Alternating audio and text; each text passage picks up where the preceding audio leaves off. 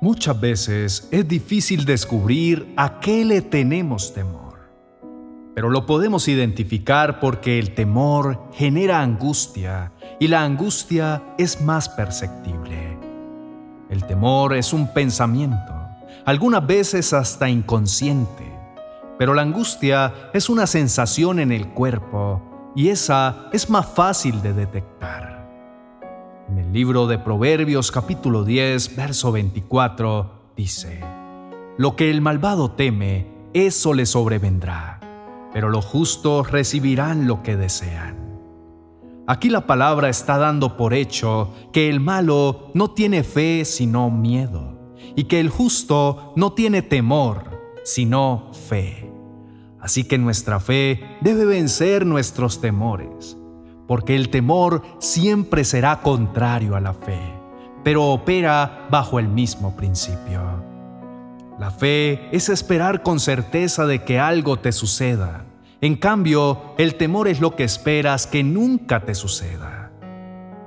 El temor genera diversos sentimientos en nuestra vida que son dañinos, que van acabando poco a poco con nuestra alegría que provocan constante intranquilidad y que no permiten que vivamos días pacíficos, que nos desgastan y hasta terminan con nuestra salud mental, física y espiritual.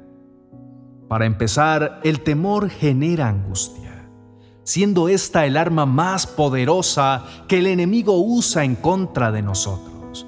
Porque si hay temor, jamás podremos avanzar en la fe lo más triste y paradójico de esto es que muchas veces ni siquiera sabemos a qué le tenemos miedo, pero lo podemos identificar porque el temor genera angustia y la angustia es muy notoria. La angustia muchas veces no tiene una causa precisa.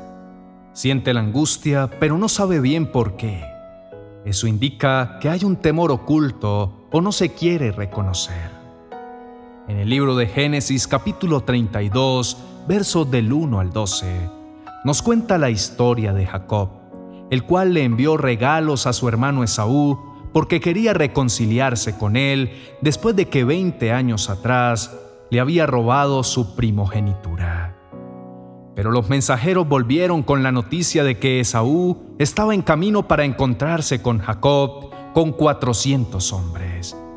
Y esto fue lo que sintió Jacob cuando le llevaron tal noticia. Lo leemos en los versos 7 y 8, y dice, el temor y la angustia se apoderaron de Jacob. Dividió la familia, los rebaños, las reses y los camellos en dos grupos, porque se dijo, si Esaú ataca a un grupo, el otro podrá escapar. Aquí podemos ver que después de que Jacob tuviera temor de su hermano Esaú, sintió angustia. La angustia es el primer sentimiento que nos indica que estamos sintiendo temor a algo. En este caso, Jacob temía que su hermano Esaú quisiera matarlo. Pero ¿cómo tratar con la angustia? La Biblia nos cuenta seguidamente en el verso 9 lo que hizo este hombre en medio de su terrible miedo y dice, entonces Jacob oró, oh Dios de mi abuelo Abraham y Dios de mi padre Isaac, oh Señor, tú me dijiste, regresa a tu tierra y a tus parientes, y me prometiste, te trataré con bondad. La angustia viene por lo que pensamos y hablamos. Por eso cuando sientas temor por algo, la mejor solución para apaciguar ese susto es la oración. No lo cuentes, no lo hables a nadie. Más bien ve delante del Señor. Hablar de los miedos por los que estás pasando a otras personas solo provoca más angustia. En cambio, la palabra de Dios es lo único que te da la tranquilidad que necesitas. La angustia es una pasión natural en el hombre no es pecado angustiarse. Jesús mismo se angustió cuando estaba en el huerto del Getsemaní. Si bien no es un pecado, hay que saber cómo tratar con ella. Pero, ¿cómo venció Jesús la angustia en ese momento? La respuesta es la misma, orando. En el Evangelio de Mateo capítulo 25, versos del 36 al 39, nos cuenta lo que sucedió. Luego fue Jesús con sus discípulos a un lugar llamado Getsemaní y les dijo, siéntense aquí mientras voy más allá a orar. Se llevó a Pedro y a los dos hijos de Zebedeo y comenzó a sentirse triste y angustiado. Es tan la angustia que me invade que me siento morir, le dijo. Quédense aquí y manténganse despiertos conmigo. Yendo un poco más allá, se postró sobre su rostro y lloró.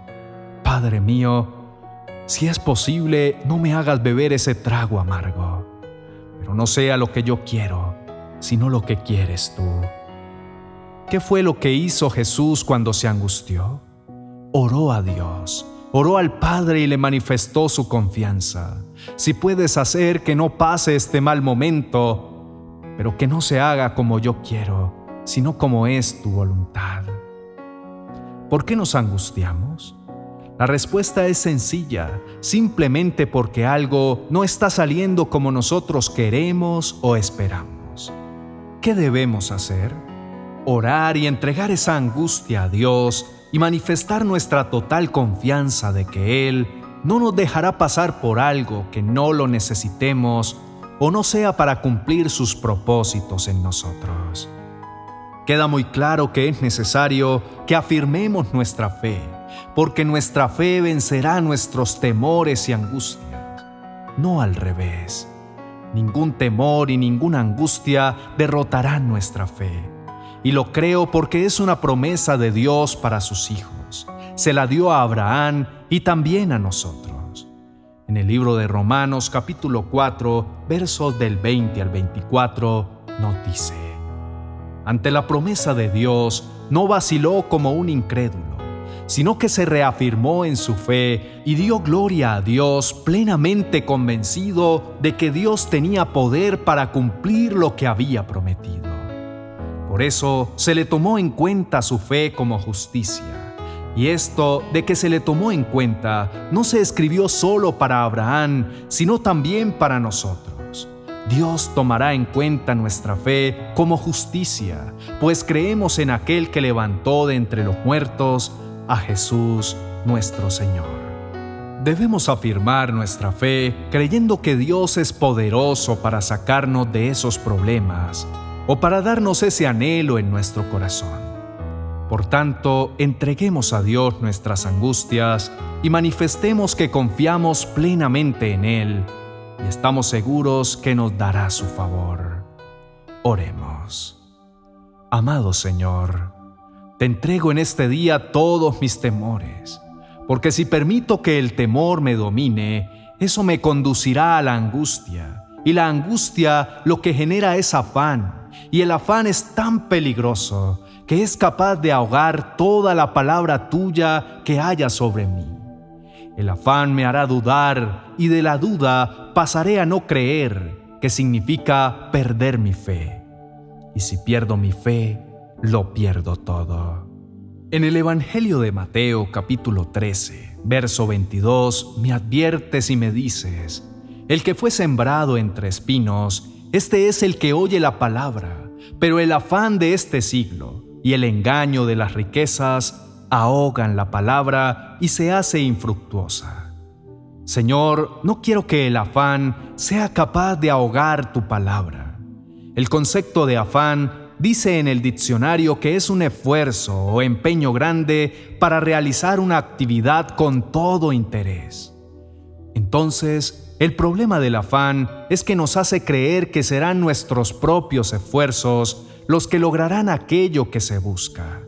Pero tu palabra enseña lo contrario y me dices en el libro de Zacarías capítulo 4 verso 6. No con ejército ni con fuerza, sino con mi espíritu, ha dicho Jehová de los ejércitos. Hoy entiendo que es con oración, es con tus promesas, con la espada que es tu palabra, con la que puedo vencer la angustia, con tu espíritu que me redarguye y me levanta, y no es en mis fuerzas, es en la fuerza del Dios Todopoderoso. El temor, la angustia y el afán generan en mí la duda, y la duda traerá consigo la incredulidad, habiendo conseguido robar el mayor tesoro que tengo, que es la fe. La duda derrotará mi fe. Por eso te pido, Señor, que elimines las dudas de mi vida y me permitas confiar plenamente en ti. Como dice en tu palabra en Santiago capítulo 1, versos del 6 al 8. Pero que pida con fe, sin dudar, porque quien duda es como las olas del mar, agitadas y llevadas de un lado a otro por el viento. Quien es así, no piense que va a recibir cosa alguna del Señor. Es indeciso e inconstante en todo lo que hace. Puedo ver cómo la duda terminará por afectar todo lo que es la fe, pero debo entender que la duda viene precedida de afán, angustias y temores. Amado Señor, el miedo intenta anular mi fe, mi gozo, mi fortaleza, intenta paralizarme, estorbarme, reducirme, minimizarme, intenta destruir mis iniciativas, mi progreso. Por eso mis angustias son siempre mis enemigas que debo vencer para alcanzar la victoria. No estoy dispuesto a ceder ante el enemigo, ni la duda, ni la angustia. Decido fortalecerme en fe y no permitir que controlen mi vida. Puedo y declaro que dejaré de ser víctima de mis angustias. Por eso busco refugiarme en la fe, porque el miedo es cobarde ante la confianza en Dios y huye. El miedo no resiste a la fe y esta esperanza poderosa la voy a encontrar en Dios, en su palabra y mediante su ayuda venceré mis temores. La fe en ti, Señor, es la que pelea por mí en cualquier situación de temor en que me encuentre. Y esta fe es la que debo hacer crecer para así vencer al enemigo que quiere imponerse, porque con una fe débil será difícil luchar contra los temores, pero con una fe fuerte lo voy a superar todo. En el nombre de Cristo Jesús. Amén y amén.